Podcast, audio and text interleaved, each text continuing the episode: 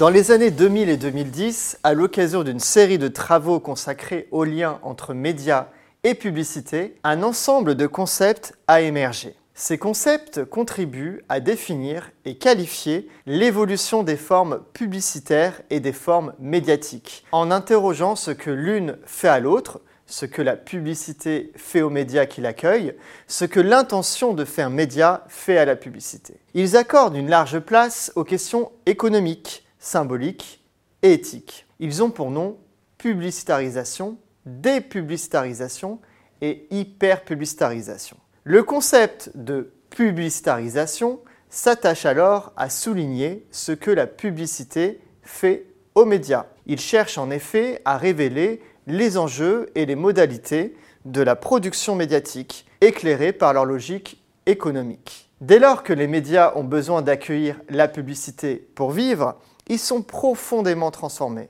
façonnés, pour ainsi dire, publicitarisés. La dépublicitarisation, elle, désigne un mouvement concomitant qui émane des gestionnaires des marques et qui consiste alors à se démarquer du régime publicitaire classique en masquant l'intention promotionnelle, pourtant évidemment centrale dans la fabrication et l'expression de toute marque. La dépublicitarisation recouvre donc des procédés divers qui ont en commun une appropriation médiatique ou culturelle, dans le sens où il s'agit de se déployer à la manière d'un média ou d'une production culturelle, en s'adressant à des publics plutôt qu'à des consommateurs. Dans le même temps, donc, les médias sont empreints de raisons publicitaires et la publicité est empreinte de raisons médiatiques. Ces empreintes et emprunts croisés confinent à l'hyperpublicitarisation, qui, elle, désigne l'hypertrophie de la communication des marques.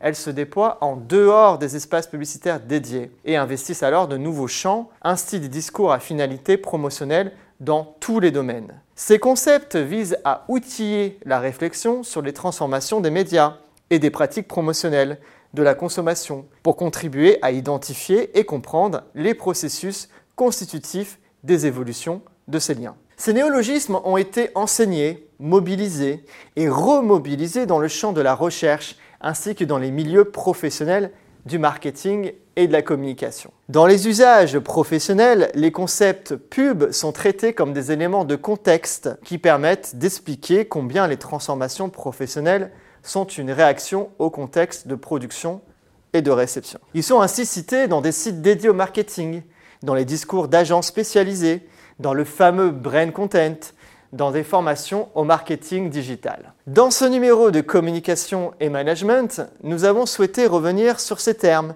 nés il y a une vingtaine d'années et posés il y a près de dix ans. Comment sont aujourd'hui appréhendés, analysés, désignés les évolutions de la publicité? Et donc les évolutions des marques et des médias, évolutions que les concepts pub cherchaient à saisir. Comment les chercheuses et chercheurs analysent-elles et analysent-ils les transformations médiatiques liées aux marques, ainsi que les transformations des marques liées aux médias? Les différentes contributions publiées dans ce numéro témoignent de l'attention vive que chercheuses et chercheurs portent aux marques et notamment à la manière dont elles se promeuvent dans les médias face au constat partagé de la constante propension et progression des marques à investir les processus médiatiques. Attention vive, car ce sont des questions de fond qui se posent et que toutes les contributrices et contributeurs posent à leur manière. Quels sont les rôles des médias, des professionnels de la publicité, des gestionnaires des marques? Qu'est-ce que les évolutions de la communication marchande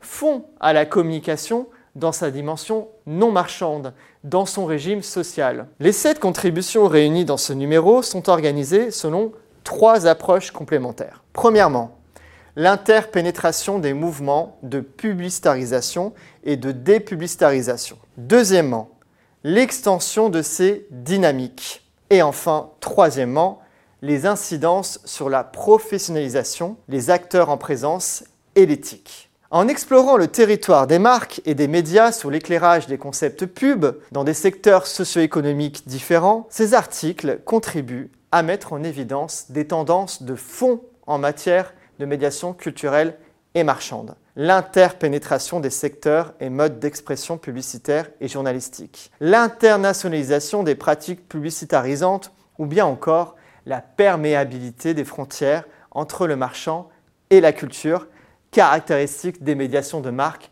en quête de légitimation dans l'espace social. Ces phénomènes sont bien sûr exacerbés par le contexte numérique qui agit un peu comme une matrice paradigmatique incitant les marques mais aussi les médias, à collaborer de façon encore plus étroite. En mobilisant et discutant ces concepts pubs dans des domaines variés, les différentes contributions de ce numéro permettent d'en saisir la portée opérationnelle pour l'analyse empirique, en même temps que les études de cas, elles, viennent enrichir ces concepts nés dans le cadre pluridisciplinaire des sciences de l'information et de la communication et utilisés aussi dans le cadre des sciences de gestion.